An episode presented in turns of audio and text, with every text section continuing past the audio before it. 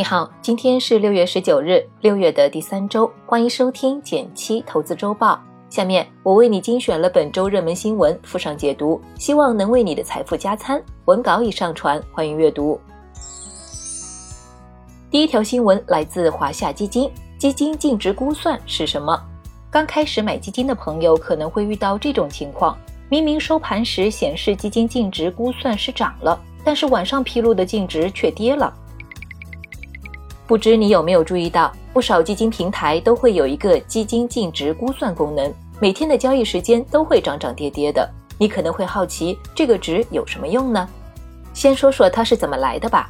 一般来说，净值估算是通过基金发布定期报告时披露的持仓，结合实时涨跌计算出来的结果。但问题是，这一持仓有一定滞后性。比如现在是六月中旬，净值估算使用的是三月底的旧数据。但三月到六月这段时间里，基金经理可能会根据市场情况调仓换股，可想而知，结果会有误差。所以咱们也不必想着去抄基金经理作业，风险是比较大的。除此之外，净值估算有时还有一定片面性，比如一季度和三季度的报告，并不会披露完整的股票和债券持仓，数据不齐全，自然没法强求最终结果精确无误了。总的来说，净值估算与实际净值存在误差很正常。用处并不大，平时可以减少关注这个具有一定干扰作用的指标，选择适合自己的基金，但看短期涨跌并耐心持有，或许是更重要的事情。第二条新闻来自中国证券报，闲鱼上的银行股权靠谱吗？在二手交易平台闲鱼上，有不少自然人股东叫卖银行股权，并以分红稳定、按年分红、低价出售、投资理财好选择、等到上市就一夜爆红等吸引投资者。你敢买吗？平时在一些二手平台上，确实能淘到一些便宜货，比如书籍、小家电、游戏软件等等，价廉物美，还是挺香的。但也不是所有东西都是靠谱的，比如最近出现了一些出售银行股权的卖家。就颠覆了咱们的想象。要知道，银行股权和我们常见的二手商品是完全不同的，它并非实物商品，而是一种权利。就算卖家出具了证明，咱们也很难保证它的真实性。而且，这个权利是否有瑕疵，是否有被压出去，我们也很难进行核实。在闲鱼出售的股权一般都是未上市的，银行未来的发展如何，是否能上市，这些都是未知数。所以，这和稳健理财区别还是很大的。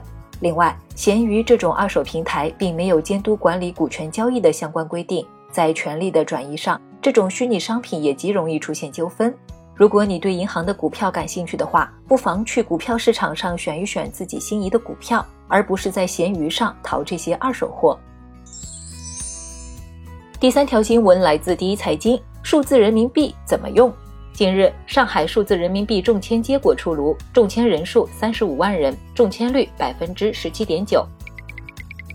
数字人民币的试点范围越来越广了，这一次轮到了上海。中签的朋友们下载数字人民币 APP 就可以拿到五十五元的红包，率先体验使用一下数字人民币。可能有朋友还很陌生，这里再简单做个介绍，它其实和我们手上的现钞是一样的，有国家信用背书，也具有相同法定货币价值。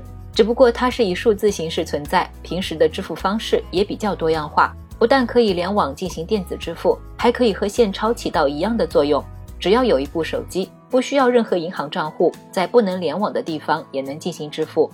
当然，如果关联银行卡就更方便一些，比如一些朋友可以在支付宝我的界面找到数字人民币的入口，就可以把银行卡里的钱兑换成数字人民币，还是挺方便的。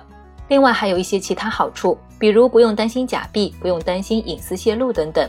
虽然短期内还无法取代纸币，但它未来还会给我们带来更多的便利。来看其他重点新闻，来自《金融时报》的消息，为切实保护公民个人隐私安全，中央网信办、工业和信息化部、公安部、市场监管总局决定，自二零二一年五月至八月，在全国范围组织开展摄像头偷窥黑产集中治理。来自券中社的消息，六月十五日，华夏、富国、华宝、国泰、南方等跟踪该指数的首批双创基金正式获批，这意味着投资者即将拥有在场内一键布局创业板、科创板龙头公司的工具型利器。好了，本周的财经热文就是这些。点击订阅《投资周报》，每周六减七解读财经热点给你听。拜拜。